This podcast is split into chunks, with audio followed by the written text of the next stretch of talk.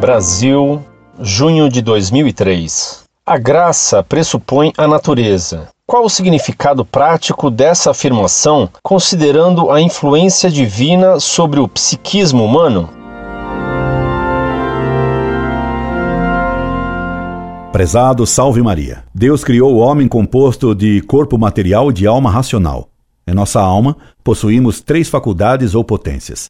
Note, não são partes da alma, mas capacidade da alma, que são a capacidade de conhecer ou inteligência, a capacidade de querer ou vontade e a capacidade de sentir ou sensibilidade. Deus, além de nos dar essa natureza, bondosamente quis nos dar ainda um bem infinitamente maior, a graça santificante. Isso significa que Deus quis que nós participássemos da sua vida divina.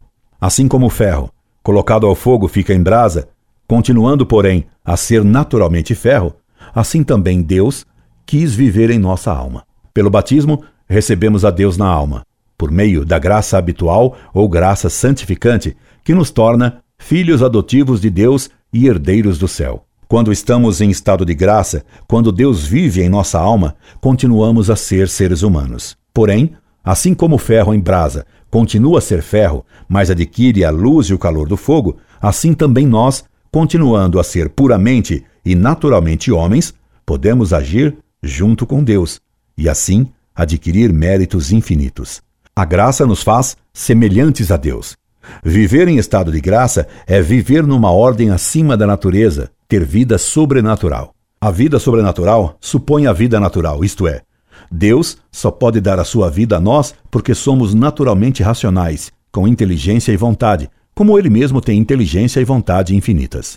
Se recebemos a graça santificante pelo batismo, nós a perdemos quando cometemos pecado mortal, que é uma expulsão de Deus de nossa alma. Com a confissão dos pecados, Deus nos perdoa e nos torna a dar a vida da graça, a participação em sua vida divina. Esperando tê-lo atendido, me subscrevo atenciosamente. Incorde aso sempre, Orlando Fedeli.